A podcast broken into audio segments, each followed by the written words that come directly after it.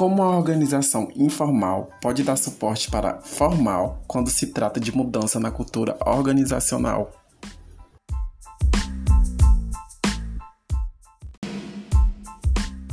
A organização informal pode dar suporte para a organização formal de modo que seja para uma maior interação entre os colaboradores da empresa e com os funcionários, facilitando a interação com a nova mudança na organização, tendo em vista que os líderes precisam dar exemplos da nova cultura.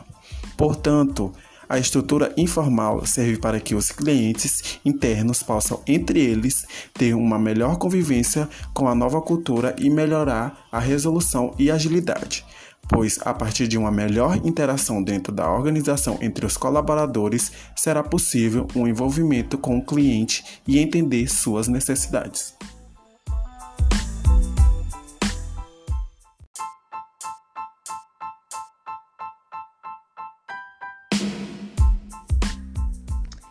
E falar sobre implementação do sistema de gestão de relacionamento com o cliente.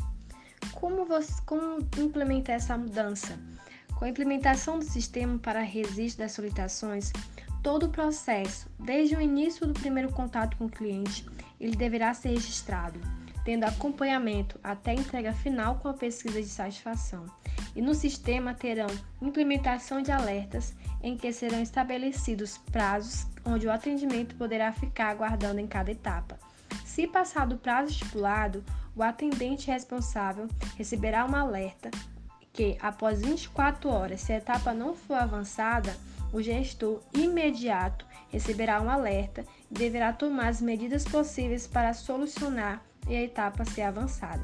Prazos deverão ser estipulados de forma que as entregas não tenham mais atrasos onde as solicitações serão avaliadas quanto aos prazos, solicitações efetivadas e solicitações não efetivadas por existência do cliente pela pesquisa de satisfação.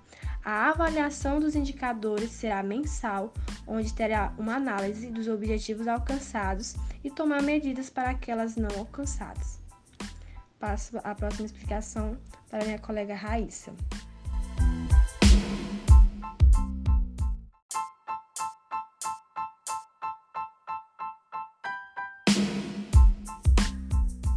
Inicialmente, deveria entender como funciona a cultura organizacional da empresa. Feito o entendimento da mesma, montaria um mapeamento sobre a estrutura da organização, já que não se propõe mudança sem conhecer a cultura da mesma.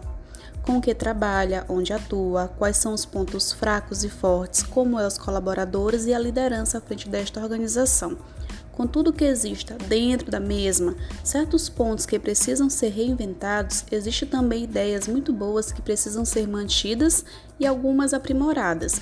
Quando a cultura é forte, na maioria das vezes não é preciso fazer nenhum tipo de alteração, pois por si só ela auxilia no desenvolvimento do capital humano, mostra aos colaboradores quais são suas expectativas diante disso e ajuda na tomada de decisões, garantindo assim um capital intelectual próprio e um bom desenvolvimento no mercado. Quando a cultura é fraca, devemos pôr em prática o engajamento da liderança para solucionar problemas, discutir os seus valores, pôr em prática a comunicação e o modo de agir da empresa. Precisa ser aperfeiçoado a criação de uma nova cultura buscando aproximar a companhia de novos mercados desejados ou buscando maior flexibilidade e aprendizagem em um novo ambiente de mudanças.